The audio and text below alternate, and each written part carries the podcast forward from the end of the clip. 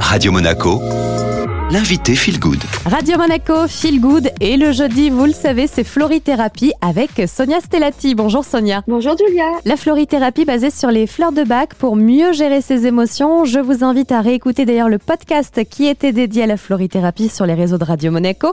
Aujourd'hui, on parle de la protection pour se sentir protégé, peut-être rassuré.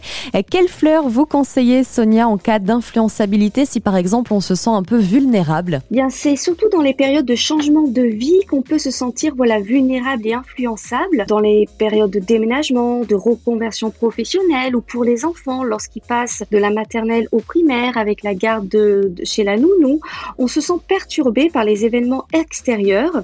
On peut manquer de confiance en soi et on, se sent comme retenu, comme freiné pour avancer.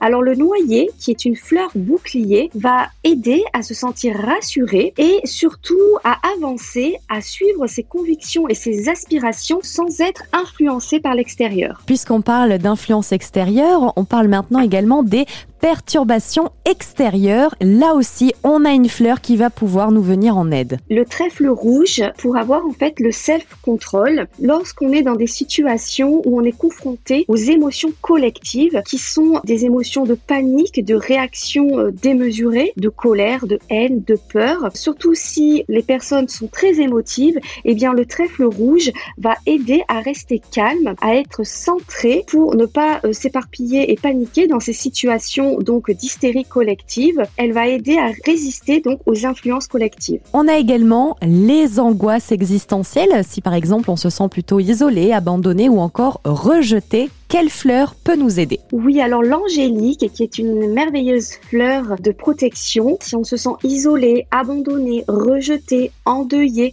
l'angélique va apporter cette protection dans les périodes de stress, d'urgence et va redonner la confiance, va apporter des forces bienveillantes.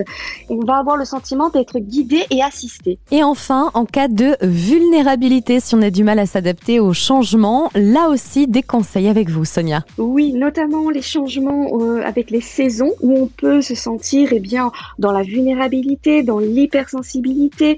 On peut avoir le cafard, la mélancolie ou les nuits, on peut avoir des cauchemars, des réveils nocturnes. Donc le millepertuis va aider donc à, à surmonter ces dépressions saisonnières, va nous redonner le soleil intérieur, de la joie, du courage pour surmonter ces périodes de changement.